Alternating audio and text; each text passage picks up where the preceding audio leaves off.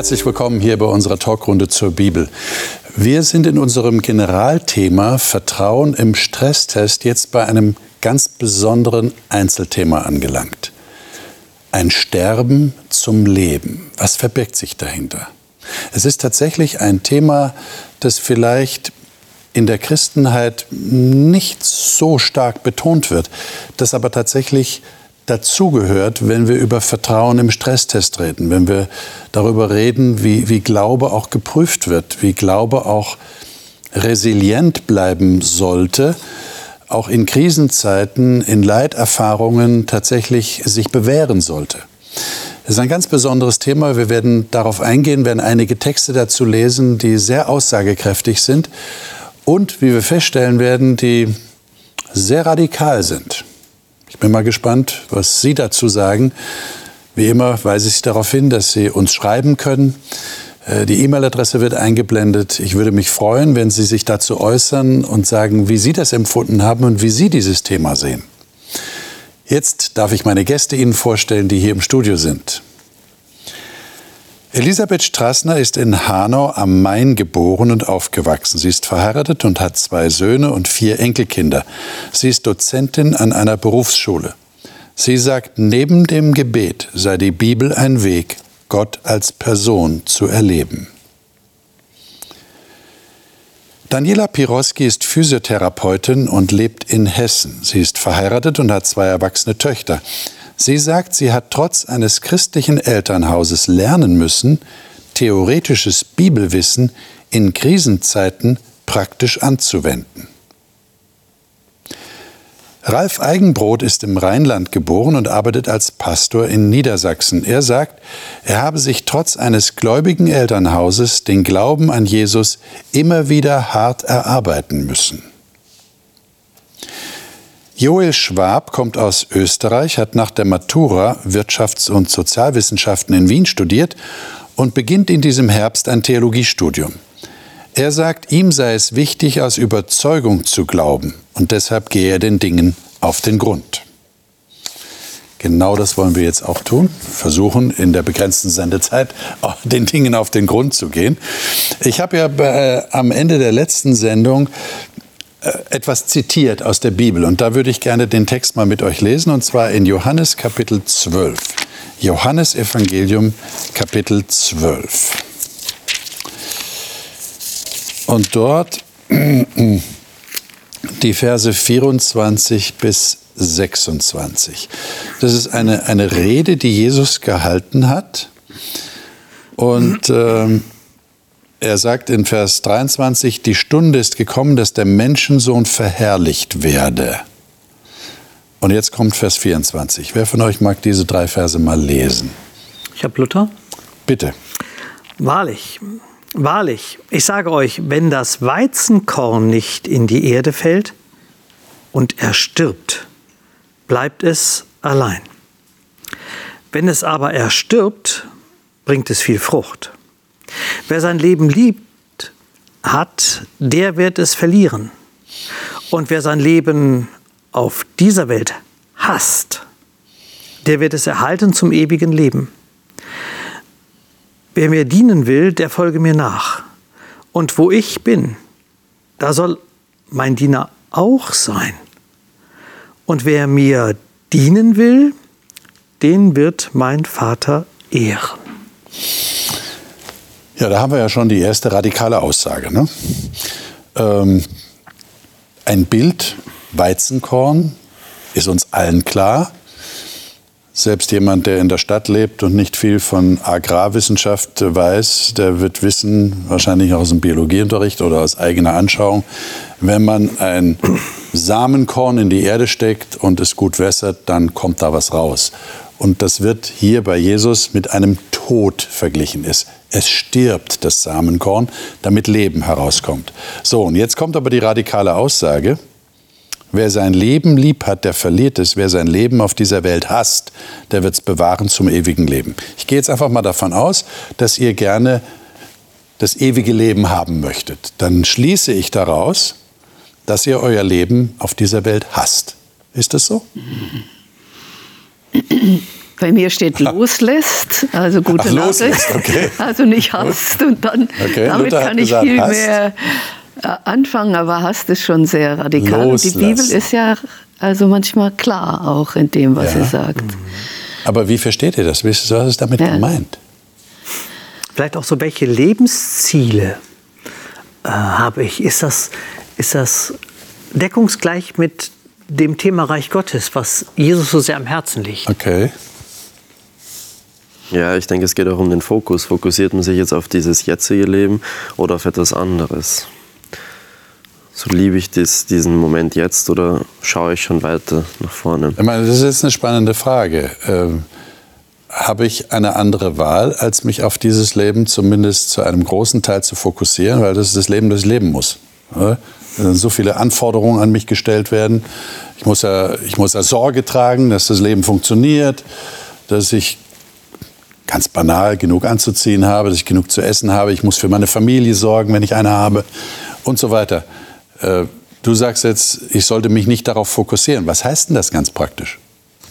Das heißt auch diesen Schwerpunkt dann so auszumachen, dass ich all meine Sorgen nur auf das Jetzt und Hier und auf meine, ja, sage ich jetzt mal, Bedürfnisse bezieht, die ich hier stillen muss und jetzt. Mhm. Okay. Also ich habe überlegt, wo ich sowas erlebt habe. Und ich kann sagen, als ich äh, meine Kinder geboren habe, da war so das alte Leben vorbei und ein neues Leben hat begonnen. Okay. Das heißt ja nicht, dass ich anders erstmal geworden bin, aber es war so ein Aufgeben von Freiheiten, von Lebens... Äh, Gefühl überhaupt und jetzt verantwortlich zu sein für jemand anderen.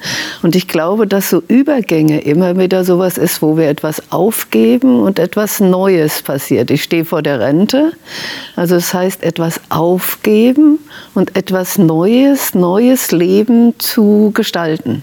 Okay. Aber es bleibt ja dann der, der Ansatz, so habe ich das hier gelesen, Vers 24, wenn es erstirbt, also ich nehme jetzt mal dein Beispiel, dann bringt es viel Frucht. Du gehst aus deiner Bequemlichkeit heraus und sagst, ich will mich für meine Kinder engagieren, sie groß machen. Äh, so, und viel Frucht. Es geht nicht um äh, easy going, sondern die Frucht ist da. Und die Frucht merke ich, wenn ich in der Seelsorge mich mit äh, Menschen in der zweiten oder dritten Lebenshälfte unterhalte, ist immer die Frage, werfe ich, wie lange ist mein Schatten in meinem Leben? Oder habe ich nur immer abends den Computer ausgemacht, habe zwar tausend E-Mails bearbeitet, aber dann ist der Computer aus und der Schatten meines Lebens ist so kurz.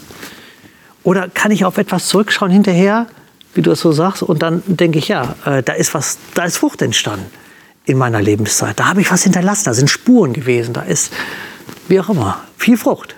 Da würde ich dann vielleicht einhaken, wie kommt es dazu, dass viel Frucht in deinem Leben passieren kann? Und ich sehe das irgendwie so, dieses eine Weizenkorn, das, oder man schaut halt weg von sich selbst und nach außen. Und, und dadurch hat man die Möglichkeit, andere Menschen zum Beispiel zu bereichern. Hier geht es dieses eine Weizenkorn, das gibt vielleicht sich selbst auf, seine eigenen Wünsche, also wenn man das jetzt mal so äh, darauf ähm, projiziert.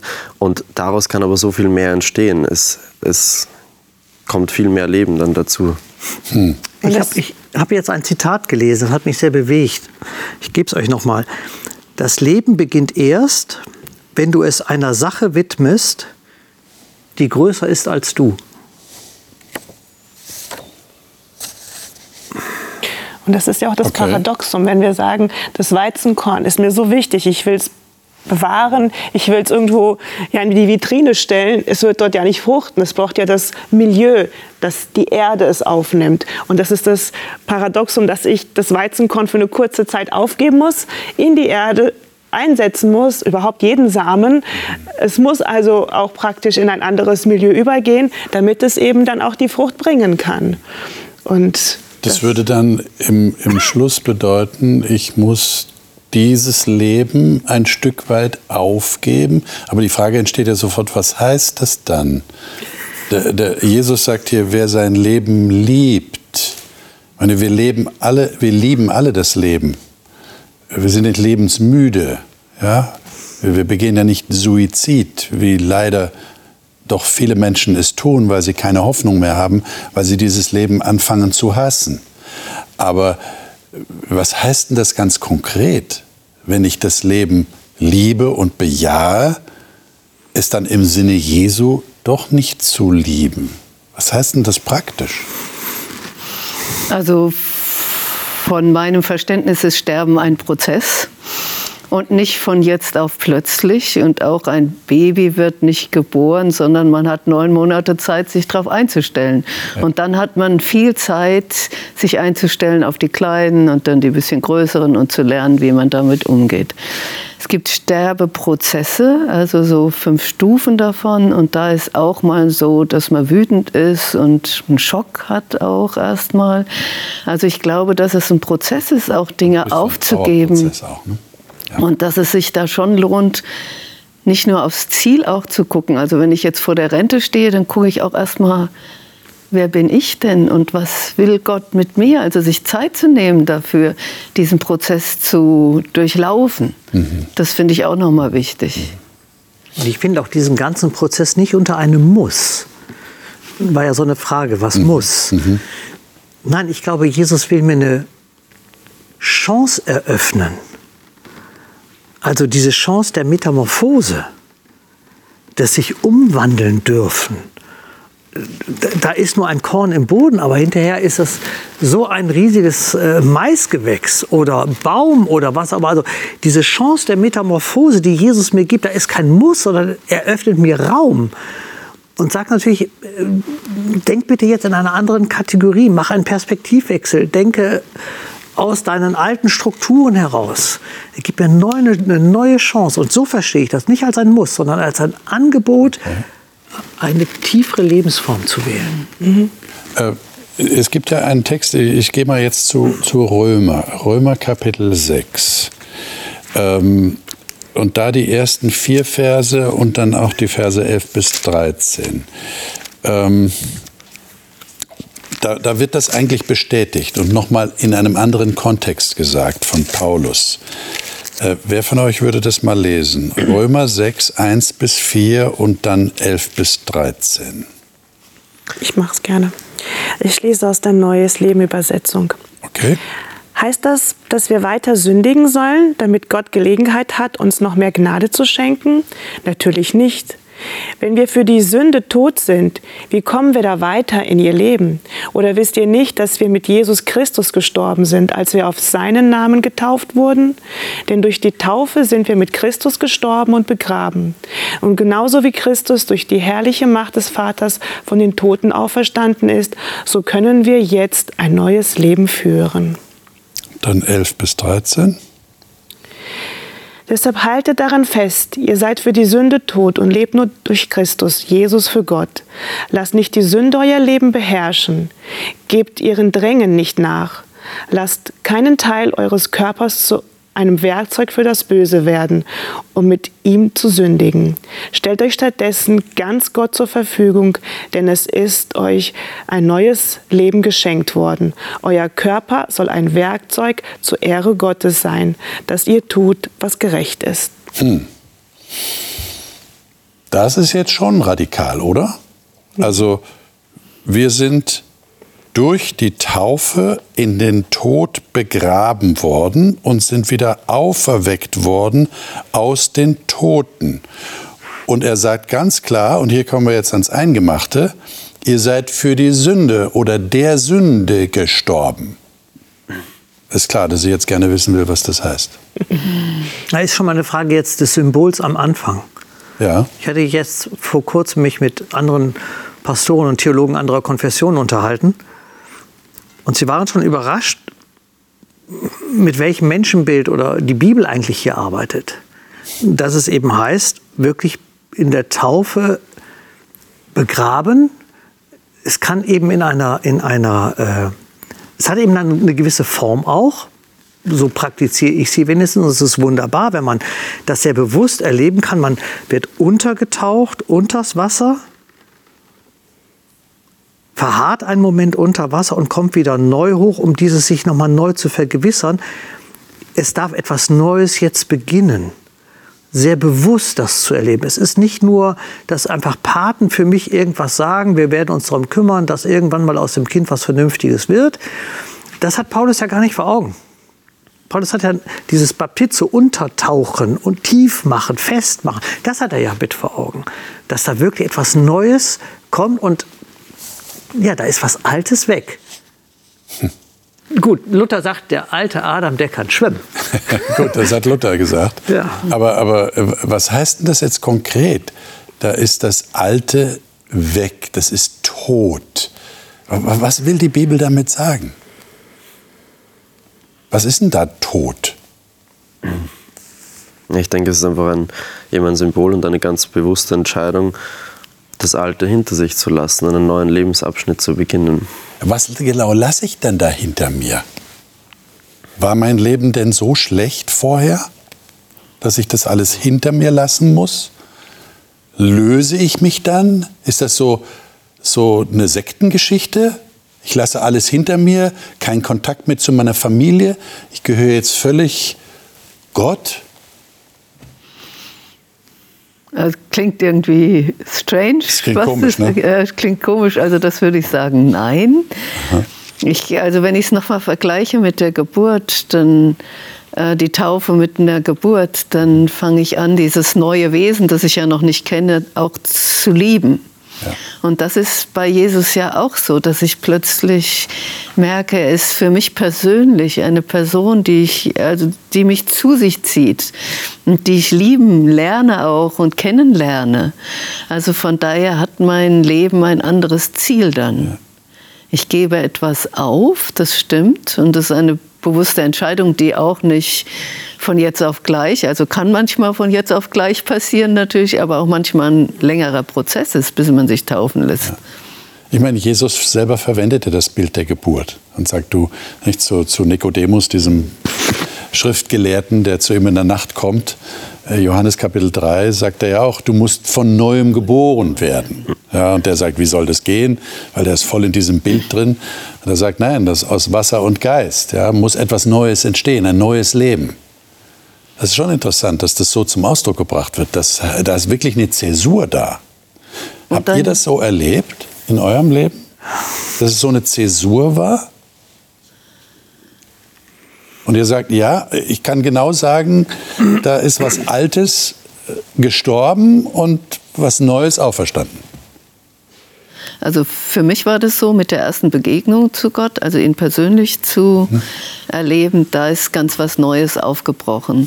Bei der Taufe selber, das war für mich ein Ritual, was das nochmal verdeutlicht hat. Aber es hat jetzt nicht, ich hatte erwartet, dass es da so Peng macht und ich jemand anders bin, aber ich bin rausgekommen und habe das also bestätigt, was vorher angefangen hat. Okay. Hm. Manche sagen ja, es ist ein Sakrament. Okay. Das wirkt in sich. Die Taufe. Die Taufe. Mhm. Ähm, und, und diese Wirkkraft an sich ist eben das, das Besondere. Hm, ich habe es mit Sakramenten nicht ganz so. Sehe aber, dass ich aus Gottes Sicht eine andere Existenz zugesprochen bekomme. Okay. Ich, ich sage immer, ich habe danach einen, einen, einen zweiten Pass bekommen, mhm. einen, einen, einen, himmlischen Pass. Also ich halt sage, auf der einen Seite habe ich die Einreisemöglichkeit sozusagen in Gottes Welt und der Pass liegt sozusagen bereit. Und auf der anderen Seite bin ich jetzt hier. Und aber jetzt geht es darum, wenn er sagt, gebt eure, äh, euren Körper nicht hin, die, die Sünde will das immer wieder kriegen, wie weit will dieser, dieser alte Bereich mich immer wieder einbeziehen? Und da hilft mir, und Paulus zählt jetzt auch keine einzelnen Sachen auf, sondern ich glaube, es geht um eine Haltung, dass ich innerlich weiß, wo ich eigentlich beheimatet bin mhm. und dann mit äh, ja, Gott sich hinzugeben und dann aus Gott herauszuleben. Das kann sein, dass manche Gewohnheiten vielleicht immer noch da sind, aber ich, meine Haltung hat einen Wechsel. Das heißt, du würdest dann so in die Richtung denken, dass, äh, dass der Sünde abgestorben sein ist eine, eine Richtungsänderung. Das heißt, ich habe ein anderes Bewusstsein dafür oder eine andere Einstellung dazu. So habe ich dich jetzt verstanden. Genau. Also, wir, wir also Sünde ist immer noch präsent im Leben. Also ja. Probleme sind immer noch da, ja. Versuchungen ja. falsch zu handeln, mhm. aber die Einstellung hat sich dazu geändert. Genau. Ist das, ist ja. das der Punkt? Mhm. Seht ihr das auch so? Mhm. Schon. Ich würde auch vielleicht nochmal auf den Prozess eingehen, so ab, wie passiert das, diese, diese Taufe und dann ist man ein veränderter Mensch und denke ich wieder an dieses Weizenkorn. Das ist zwar ein Moment, vielleicht diese Taufe oder dieses Korn, das in die Erde fällt, aber danach braucht es, bis diese neue Pflanze wächst, bis die heranreift, bis diese neue Frucht gedeiht. Und ich glaube, das kann man da auch ganz gut ummünzen. Das ist wieder ein wunderbares Beispiel aus der Natur. Ähm, und ich glaube, so läuft es auch. Das, das ist eine bewusste Entscheidung, dieses Korn in die Erde zu werfen oder diese Entscheidung zu treffen, der Taufe. Und dann beginnen die Dinge sich zu verändern. Aber es steht nicht sofort die neue Pflanze da, sondern das wächst Stück für Stück. Wenn euch jetzt jemand fragen würde, von unseren Zuschauern zum Beispiel, warum habt ihr diese Entscheidung überhaupt getroffen? Was war eure Motivation? Was würdet ihr antworten? Ja, bei mir war es jetzt so, dass ich tatsächlich mit einer Gruppe Jugendlicher getauft wurde. Und es war eigentlich zu dem Zeitpunkt, ich war noch sehr jung, eine Mitläuferentscheidung, muss ich ganz ehrlich zugeben. Also wäre ich jetzt ganz alleine da gestanden, hätte man mich gefragt, willst du dich taufen lassen, oh, hätte ich wahrscheinlich länger gezögert. Aber es war so eine, wir machen das jetzt gemeinsam. Und die Wassertaufe, die ich damals habe ähm, ja, erleben dürfen, da sagte der Prediger damals, die Feuertaufe, die wird noch kommen bei euch. Ihr seid jetzt noch jung und diese Feuertaufe wird euch wirklich dann verändern. Denn ich rede sehr gerne mit Menschen, die tatsächlich erstmal diese Bekehrung hatten und sich dann haben taufen lassen. Und bei uns war das ja so, wir haben uns ja nie so wirklich bekehrt. Woher denn aus? Wir waren ja irgendwie junge Leute, die so diese Einsicht, jetzt sind wir große Sünder und müssen unser Leben komplett verändern. Woher denn? Denn, wohin denn? Also das hätte mir niemand erklären können. Aber dieses Leben mit Jesus danach, diese Feuertaufe zu spüren und dieses neue, immer wieder bewusste Entscheidung für Gott, das ist natürlich dann in den Jahren später entstanden. Mhm. Mhm. Auch gut. Was sagt ihr auf die Frage, warum? Warum macht man sowas? Also ich war lange schon auf der Suche nach was und habe verschiedene Sachen ausprobiert und habe gesucht, weil ich gemerkt habe, das Leben allein ist äh, nicht sinnvoll oder also gibt mir nicht genug. Von daher diese lange Suche ist, also dann war es leicht, sich zu entscheiden, als Gott mir begegnet ist, sozusagen. Okay. Okay. Mhm. Ich war jetzt am Jordan gewesen. Ja. Da haben etliche Christen sich, sind in den Jordan reingegangen und haben sich ein zweites Mal untergetaucht. Sie wollten diese, diesen Effekt haben. da getauft werden, wo angeblich Jesus getauft wird. Genau, genau, genau. wo man das genau, natürlich genau. nicht mehr weiß. Äh, richtig, das ist ja alles ähm, so, so gewachsen mittlerweile. Aber letztlich ist es eine tiefe Sehnsucht. Was könnte in meinem Leben noch geschehen? Wo ist noch dieses Plus in meinem Leben? Und so verstehe ich diese Taufe eben. Es ist noch dieses Plus in meinem Leben. Es ist sicherlich ein schönes Symbol, wo Jesus uns daran erinnert, in seinen Tod getauft werden zu dürfen. Und ich kann es mir vor Augen halten, ich kann es richtig spüren, wie bei vielen anderen Zeichen, die Jesus uns hinterlassen hat. Aber es eröffnet sich noch dieses Plus. Und das finde ich großartig. Und das bedeutet auch eine Veränderung dann, so habe ich euch verstanden. Lesen wir mal Römer 12. Römer 12, die ersten beiden Verse. Da verstärkt Paulus diesen Gedanken nochmal, dass sich da was verändert. Wer mag das mal lesen? Ich lese aus der Neues Leben. Mhm. Weil Gott so barmherzig ist, fordere ich euch nun auf, liebe Brüder, euch mit eurem ganzen Leben für Gott einzusetzen. Es soll ein lebendiges und heiliges Opfer sein ein Opfer, an dem Gott Freude hat. Das ist ein Gottesdienst, wie er sein soll. Deshalb orientiert euch nicht am Verhalten und an den Gewohnheiten dieser Welt, sondern lasst euch von Gott durch Veränderung eurer Denkweise in neue Menschen verwandeln. Dann werdet ihr wissen, was Gott von euch will. Es ist das, was gut ist und ihn freut und seinem Willen vollkommen entspricht. Hm. Könnt ihr mal einen Moment versuchen, das mit den Augen von jemand zu lesen, der damit erstmal gar nichts anfangen kann? Merkt ihr, was, was da gesagt wird? Also es soll ein lebendiges Opfer sein, ein heiliges Opfer soll unser Leben sein. Äh, die Neues Leben Bibel geht ja etwas charmant über die Dinge hinweg. Hier steht ja, eure Leiber, eure Körper stellt zur Verfügung als ein Opfer. Und das ist eigentlich der richtige Gottesdienst. Da müssen wir ja auch umdenken, weil wir denken ja Gottesdienst, Kirche, ja, einmal in der Woche am Vormittag. Äh, hier steht, das ist ein Gottesdienst. Und dann der zweite Vers. Ich meine, wie geht denn das? Stellt euch nicht dieser Welt gleich oder seid nicht gleichförmig dieser Welt oder wie heißt da? Lasst euch nicht von dir oder orientiert euch nicht an dieser Welt. Mhm. Ja, sag mal, wie machten ihr das? Ich meine, die Einflüsse der Welt sind doch den ganzen Tag da, oder? Wir sehen das bei den Kindern, bei den Jugendlichen, bei uns selbst. Wir können es ja kaum dagegen wehren. Ja, wie, wie lebt ihr denn in dieser Welt? Also Kapitel 12 ist ja sozusagen die Quintessenz. Er sagt, ihr habt jetzt Kapitel 1 bis 11 gelesen oder durchdacht, wie auch immer. Und jetzt sage ich euch, was bedeutet das dann in eurem Leben? Das heißt, ich darf nur mit Menschen eigentlich darüber sprechen, die davor die Kapitel durchdacht, in ihrem Herzen okay. durchgebetet haben. Weil wir das jetzt nicht gemacht haben, können wir es nicht verstehen. ich, glaube, ich glaube, dass es dann nicht diese Menschen zuerst betrifft. Okay. Weil die einfach sagen, wieso? Wieso eigentlich? Und dieses ja. Wieso muss davor geklärt sein. Aber wenn, wenn man sagt, doch, ich bin in der Jesus-Nachfolge, wie auch immer unterwegs, dann hat mein Leben eine neue Struktur, eine neue Form. Und das beginnt gleich mit der Barmherzigkeit. Okay die Barmherzigkeit auf einmal, wer, wer von Gott angenommen ist als sein Kind, erlebt Barmherzigkeit und darf jetzt in dieser Barmherzigkeit jetzt im Alltag aktiv werden. Aber danke, dass du so eine kurze Zusammenfassung wenigstens gegeben hast. Äh, das hat mit der Nachfolge von Jesus zu tun. Und, aber wie macht ihr das mit der Welt? Wie, wie lebt ihr in dieser Welt, ohne euch an der Welt zu orientieren? Lebt ihr zurückgezogen? Das heißt, ihr habt auch die Medien, schaltet ihr möglichst aus, blendet ihr aus, ihr wollt nicht beeinflusst werden. Wie sieht denn das praktisch aus? Elisabeth. Also ich glaube, dass ich ein ganz normales Leben lebe. Ah. Also auch mit Medien und Einfluss und allem Möglichen.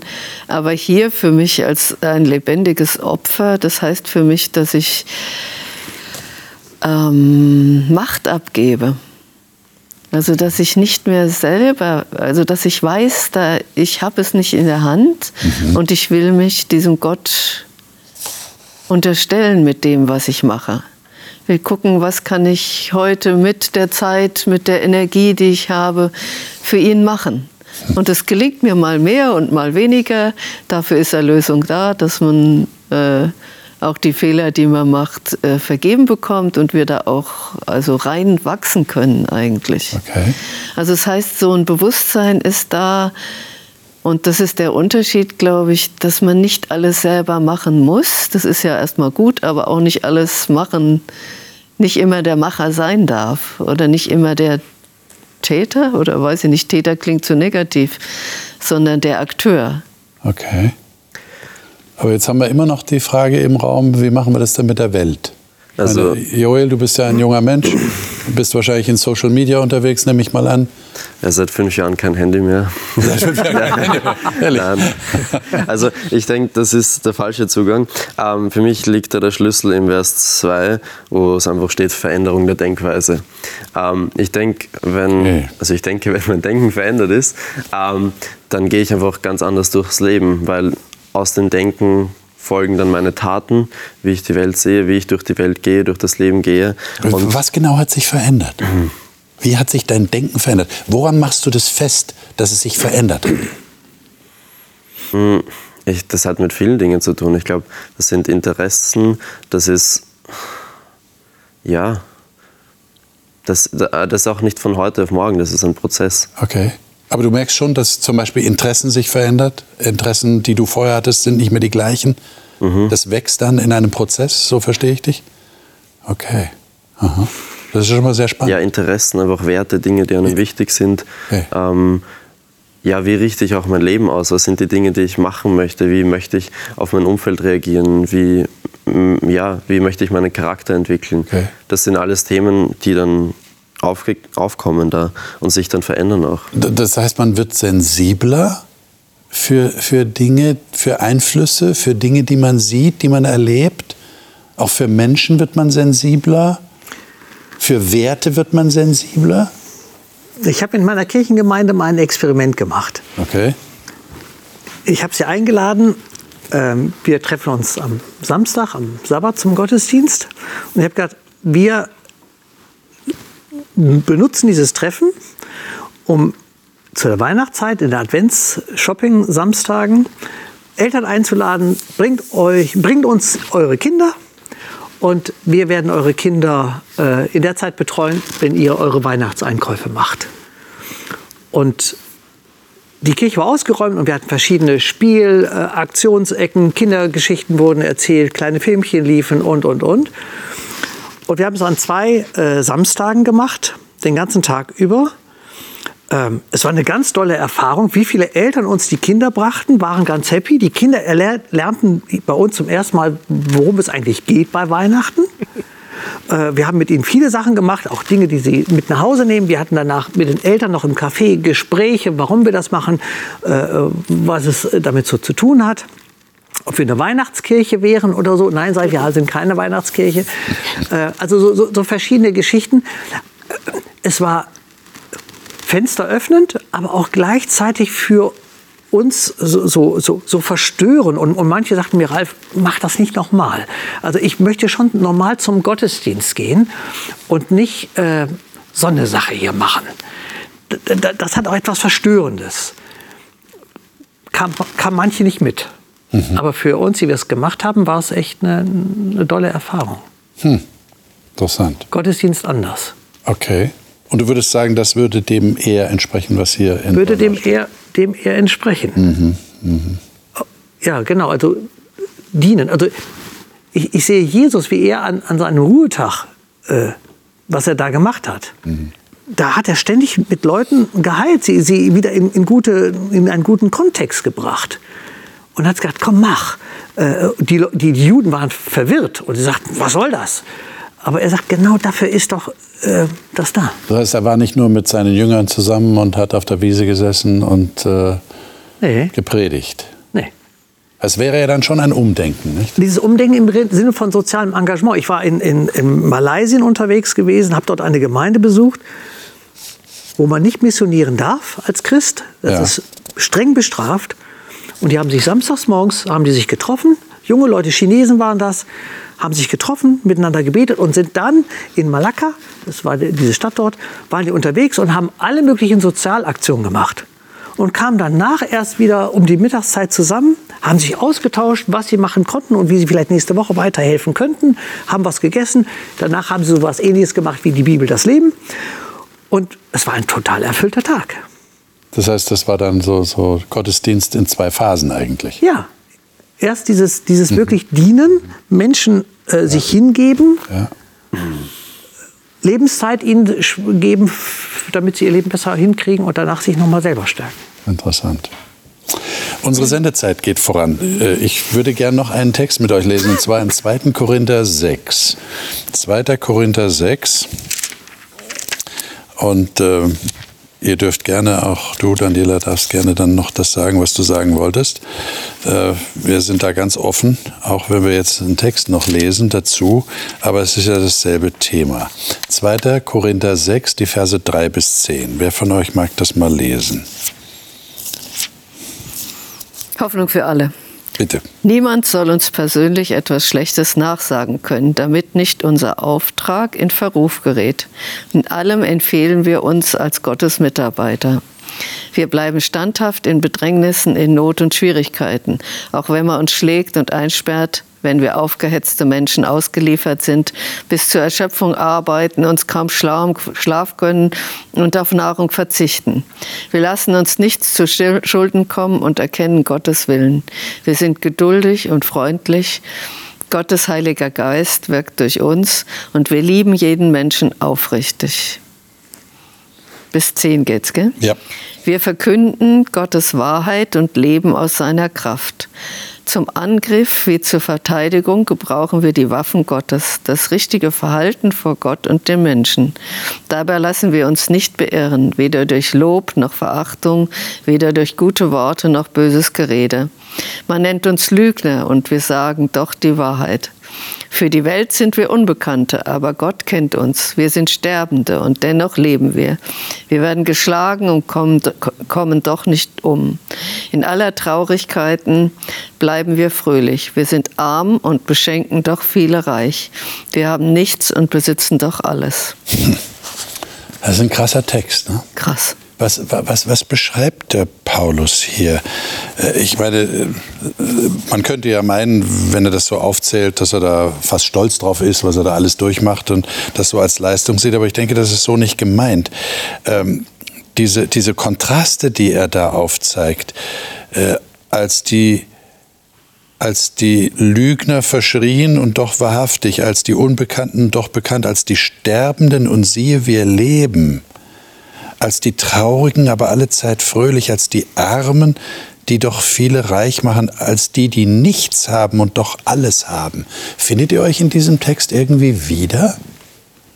Oder will sagen, naja, das ist ein bisschen stark, was er da zum Ausdruck bringt. Da, da komme ich gar nicht mit. Ich, ich, ich fühle mich eigentlich die ganze Zeit reich und ich, ich bin eigentlich immer irgendwie fröhlich und und ich, ich bin kein Sterbender, ich lebe ja. Wie seht ihr das?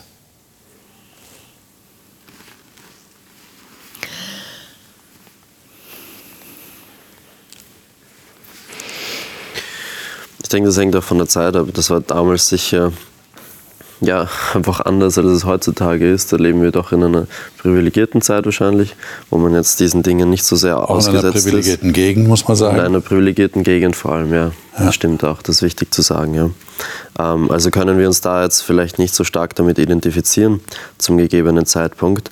Ähm, aber ja, anderswo sieht das sicher ganz anders aus auch, ja. Okay. Ich habe an meine Mutterschaft denken müssen. Und zwar war ja jetzt irgendwann, also so ein bisschen vor einiger Zeit Muttertag. Und da war so das Lob der, auf die Mutter auch so Thema irgendwie. Und ich dachte, ja, das ist irgendwie so mit kaum Schlaf und bis zur Erschöpfung arbeiten und auf Nahrung verzichten und immer geduldig sein und äh, Gottes Willen da erkennen. Und ich denke, also ich war kein Held, sondern ich war ein bisschen ähm, mit Gottes Hilfe habe ich es überlebt. Also eine Überlebende irgendwie. Als, also da äh, nochmal so, das hat mich jetzt sehr daran erinnert, dass so Zeiten mhm. vielleicht so da sind, wo wir Teile davon auch erleben und Gott auch erleben als jemanden, der uns hilft dabei, das durchzustehen. Ich fand das auch ein sehr interessantes Bild eigentlich, eben diese Beziehung. Und als Mutter, da gibt man halt viele Dinge auf, ähm, aber es sind auch sehr viele schöne Dinge dabei und das ja. sieht man auch hier immer wieder und da darf man das nicht aus den Augen verlieren, glaube ich. Ganz viele Dinge, die irgendwie so was Schönes, Tiefes, Erfüllendes ausdrücken und ich glaube, auf das muss man sich auch ganz fokussieren. Ja. Weil wenn man nur die negativen Dinge sieht, dann hat man ja. es nicht so leicht, glaube ich. Also nicht reich, aber reich beschenkt. Mhm. Ja, also als Mutter oder als mit Kindern wird man ärmer.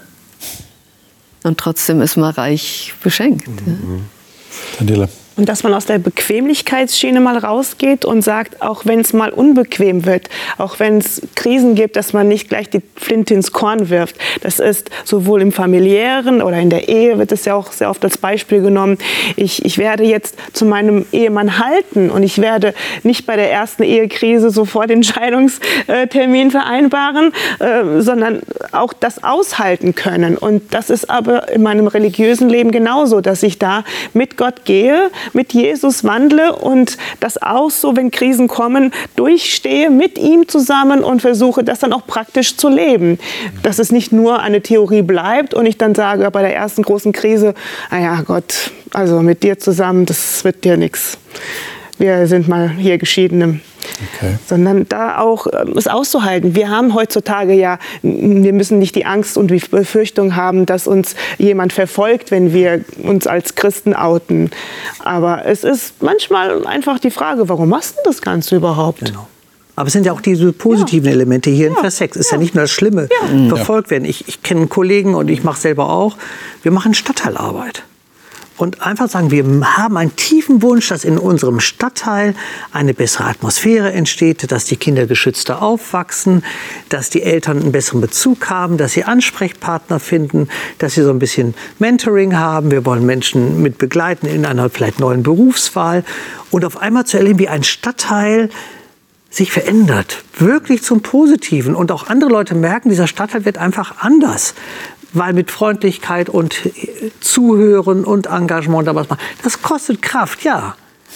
Aber das macht hinterher wiederum so viel Freude, weil so viel kommt auch davon zurück. Und Paulus macht eigentlich da Mut und sagt, äh, das macht. In, äh, oder den Anfang, wie du sagtest, äh, das Korn, was in den Boden fällt. Ja, aber das steht doch hinterher wie eine Eins. Das steht doch wie, wie so ein großer Maiskolben, zwei Meter hoch. Wir, bei uns laufen jetzt die ganzen Traktoren und Ernten. Ja, es ist doch eine Pracht zu sehen, was da rausgekommen ist. Im Frühjahr gesät und jetzt gibt das wirklich Energie und Kraft. Das ist toll. Hm.